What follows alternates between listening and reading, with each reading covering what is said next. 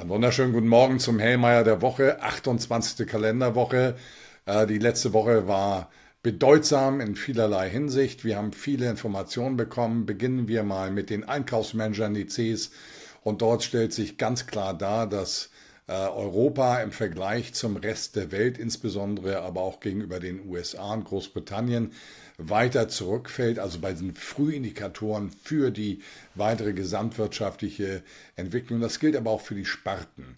Insbesondere schwach sind wir in Europa und in Deutschland im Bereich des verarbeitenden Gewerbes, der Produktion. Äh, der Dienstleistungssektor hält das Ganze im Moment noch auf recht stabilen Niveaus, aber auch der Gesamtindex, der Composite-Index äh, für die Eurozone ist jetzt unter die kritische Marke von 50 mit 49,9 Punkten gefallen. Und es zeigt einfach, dass Europa der Verlierer der aktuellen Konstellation ist. Und Deutschland ist der Verlierer innerhalb Europas. Äh, ich betone hier noch einmal, Länder wie Griechenland ziehen hier sportlich an uns vorbei. Und äh, das hat natürlich auch etwas mit Strukturreformen zu tun, die die Reformländer der 2010er bis 2015er Jahre heute vorzuweisen haben, im Gegensatz zu Deutschland, die in dieser Phase nichts gemacht haben. Was haben wir sonst bekommen? Wir haben US-Arbeitsmarkten bekommen. Erst ein ADP-Bericht. Äh, dort wird die Beschäftigung in der Privatwirtschaft gemessen mit einem sensationellen Anstieg von mehr als 400.000 Jobs.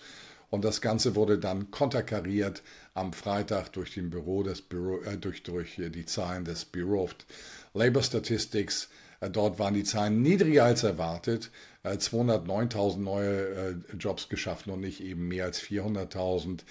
Die gesamte Konstellation der Berichterstattung über die US-Arbeitsmarktdaten hatte Nervosität an den Märkten zu, zur Folge. Zunächst einmal mehr Risikoaversion, weil unterstellt mehr Zinserhöhungen und in den USA. Und am Freitag konnte das nur zart wieder aufgeholt werden, aber eine Stabilisierung nach den Abverkäufen an den Aktienmärkten hatten wir zunächst gesehen. Was gibt es ansonsten? Wir sehen, dass die, äh, der Preisdruck in der Weltwirtschaft eben auch mit einer etwas schwächeren Weltwirtschaft zurückgeht.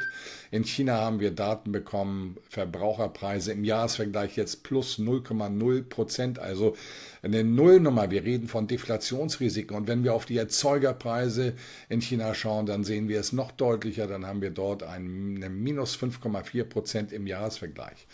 Und das ist etwas, was sich grundsätzlich fortsetzt. Und äh, der spanische Zentralbankchef de Guindos hat auch dieses Thema aufgenommen, hat gesagt, ja, die Zins die Zinserhöhungen, die wir vorgenommen haben, wirken ja erst auch in sich in der Zukunft aus. Und das ist richtig. Zinserhöhungen wirken mit einem Zeitverzug von bis zu zwölf Monaten sich erst vollständig aus. Und auch bei uns gehen eben die Vorlaufindikatoren für die Verbraucherpreise, da reden wir über Importpreise, Erzeugerpreise, Großhandelspreise, die kommen alle runter. Erzeugerpreise jetzt auch für die Eurozone im Jahresvergleich minus 1,5 Prozent. Und das nimmt an sich so ein Stück weit ähm, Hitze aus dieser Inflations- und damit verbunden der Zinsdebatte. Das wird an den Märkten aber nicht gespielt. Was wir gesehen haben in der letzten Berichtswoche ist ein deutlicher Anstieg der Renditen mit dem US-Arbeitsmarktbericht auch. Wir liegen jetzt bei zehnjährigen Bundesanleihen über 2,6 Prozent. Da kommen wir von um die 2,40 Prozent in den USA über 4 Prozent für zehnjährige Staatsanleihen. Also da hat es erstmal Verwerfungen gegeben. Und dann gab es noch den Besuch von Frau Yellen, der US-Finanzministerin in Peking. Und sie hat ganz konziliante Töne gefunden. Aber die Auseinandersetzung zwischen den USA und China, die läuft ja schon seit vielen Jahren, seit 2016 offen, davor verdeckter und sie wird immer offener oder wurde immer offener. Es wäre begrüßenswert, wenn jetzt Diplomatie dazu führt, dass diese Auseinandersetzung zurückgefahren wird. Weil wir haben so viele globale, internationale Themen, wo wir nur gemeinsam erfolgreich sein können, dass es das eigentlich erforderlich machte. Ähm, so ganz bin ich noch nicht in diesem Boot, dass jetzt Diplomatie zum großen äh, Lösungsansatz führt, denn ich vermute hier eher eine taktische äh, Verhaltensweise der USA. Was die USA sehen, ist, dass die geopolitische Situation immer stärker dazu führt, dass man sich von den USA, vom US-Dollar insbesondere abwendet. Und das gefährdet den Machtstatus der USA. Dem will man entgegenwirken. Ob das wirklich eine inhaltlich neue Positionierung am Ende darstellt, ähm, wird sich zeigen. Damit kommen wir zu den Daten dieser Woche und wir beginnen am Dienstag. Wir bekommen die finalen Werte für die Verbraucherpreise Deutschlands. Und das ist dann eben der Unterschied zu China, wo es bei 0,0 Prozent liegt. Wir werden erwarten 6,4 Prozent Anstieg der Verbraucherpreise. Das ist eine ganz andere Hausnummer, hat eben was mit veränderten Rahmendaten für unseren Wirtschaftsraum durch die Geopolitik zu tun. Dann folgt anschließend der ZTW, die ZTW-Indizes. Der Economic Sentiment Index soll von minus 8,5 auf minus 10 Punkte fallen. Die Bewertung der aktuellen Lage von minus 56,5 auf minus 60, also weiter fallende Tendenz hier für Deutschland bei den Frühindikatoren, bei den Sentiment-Indikatoren. Aus den USA wird uns dann am äh, Nachmittag oder mittags um 12 Uhr ähm, der äh, Index des Wirtschaftsvertrauens kleinerer Unternehmen äh, präsentiert, der NFIB Business Optimism Index. Der bewegt sich auf niedrigen Niveaus 89,4 zuletzt.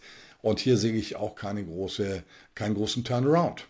Mittwoch weiter mit Erzeugerpreisen aus Japan erwartet 4,3% Anstieg nach 5,1% im Vormonat, also Entspannung, aber eben auch der Unterschied zu China, da liegen wir bei minus 5,4 Und das zeigt einfach, dass diese Sanktionsregimes ganz andere Konstellationen für die Wirtschaftsräume mit sich bringen. Äh, der Hypothekenmarktindex zuletzt gefallen von 216 auf 206, keine Prognose verfügbar. Schauen wir mal, aber das Niveau bleibt historisch niedrig. Dann aus den USA die Verbraucherpreise. Und das wird interessant. Am Mittwoch hier erwartet ein Rückgang von 4% Anstieg im Jahresvergleich auf 3,1 Prozent. Nochmal, wir haben den Leitzins bei ungefähr 5,125 Prozent. Also das heißt, hier haben wir eine ganz andere Konstellation als beispielsweise in Europa. Man hat dort weniger Lohndruck, also diese endogene aus der Volkswirtschaft selbst generierte Preisinflation. Und man hat nicht ansatzweise das Energiepreisproblem, das wir hier in Europa haben. Und das Ganze von daher entspannender. Äh, dann geht es Donnerstag weiter mit der Handelsbilanz aus China. Hier hatten wir zuletzt einen äh, Handelsbilanzüberschuss von gut 65 Milliarden US-Dollar. Erwartet im Jahresvergleich Rückgänge der Exporte, der Importe. Und ich kann nur eins sagen, Vorsicht an der Bahnsteigkante, das hat natürlich etwas zu tun, diese Rückgänge, dass auch die Rohstoffpreise drastisch im Jahresvergleich eingebrochen sind. Und damit ist das keine mengenmäßige und damit konjunkturindikative Größe, sondern mehr eine preisindikative Größe. Das gilt übrigens für alle Handelsbilanzen weltweit. Ähm, die Preisanstiege haben zu nominellen Anstiegen der Exporte, Importe geführt und die Preisrückgänge im Jahresvergleich führen eben genau zu dem Gegenteil, also keine Konjunkturindikation. Vorsicht an der Bahnsteigkante. Dann kommt die Industrieproduktion der Eurozone im Jahresvergleich erwartet für die Eurozone minus 1,1 Prozent nach plus 0,2 Prozent. Hier wird nochmal deutlich, dass Europa im Moment der Verlierer im internationalen Kontext ist. Aus den USA dann die Erzeugerpreise im Jahresvergleich erwartet plus 0,4 nach plus 1,1. Also auch da weitere Entspannung an der Inflationsfront. Und dann folgt abends um 20 Uhr am Donnerstag das Federal Budget. Eine Teilmenge des Gesamt-US-Haushalts für den Monat Juni erwartet 90 Milliarden Defizit nach zuvor minus 240 Milliarden. Das defizitäre Bild der US-Haushalte bleibt absolut bestehen. Wir laufen auf Haushaltsdefizite im äh, Fiskaljahr von 5 bis 6 Prozent zu. Und es zeigt nochmal, dass die selbsttragenden Kräfte der US-Wirtschaft unausgeprägt sind. Wenn wir hier Wachstum haben in der Größenordnung von 1, 2 Prozent bei Haushaltsdefiziten von 5 Prozent der Wirtschaftsleistung, wird das daran sehr deutlich. Freitag, wir schließen das Ganze ab mit Großhandelspreisen aus Deutschland. Hier im Jahresvergleich äh, keine Prognose verfügbar, zuletzt minus 2,6 Prozent. Das ist das, was ich eingangs sagte. Die Frühindikatoren für die weitere Verbraucherpreisentwicklung zeigen ganz klar deutlich nach unten. Äh, die Handelsbilanz saisonal bereinigt, der Eurozone dann minus 7,1 Milliarden zuletzt äh, keine Prognose verfügbar.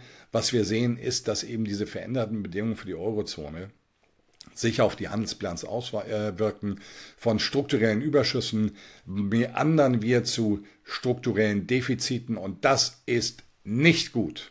Das zeigt einfach einen Verlust an Konkurrenzfähigkeit in der internationalen Wirtschaft. Aus den USA die Importpreise Im Jahresvergleich zuletzt minus 5,9 Prozent. Auch hier keine Prognose verfügbar, aber es wird weiter sich im negativen Bereich bewegen und dann die vorläufige, der vorläufige Index des Verbrauchervertrauens, Aussichtweise der Universität Michigan, zuletzt 64,4, jetzt 65,5 Punkte erwartet, also eine leichte Stimmungsaufhellung. Schauen wir mal, was dabei rauskommt. Also, wir haben in der Woche viele Preisdaten, die sollten in der Tendenz entspannend äh, wirken. Äh, die Inflationsfront wird weniger kritisch und äh, daher dürften wir auch erwarten, dass die Zinserwartungshaltung an den Märkten etwas reduzierter ausfallen. Das könnte im Wochenverlauf auch Entspannung für die Rentenmärkte mit sich bringen. Die Konjunkturdaten haben leicht negative Vorzeichen. Europa ein voran, das wird so bleiben.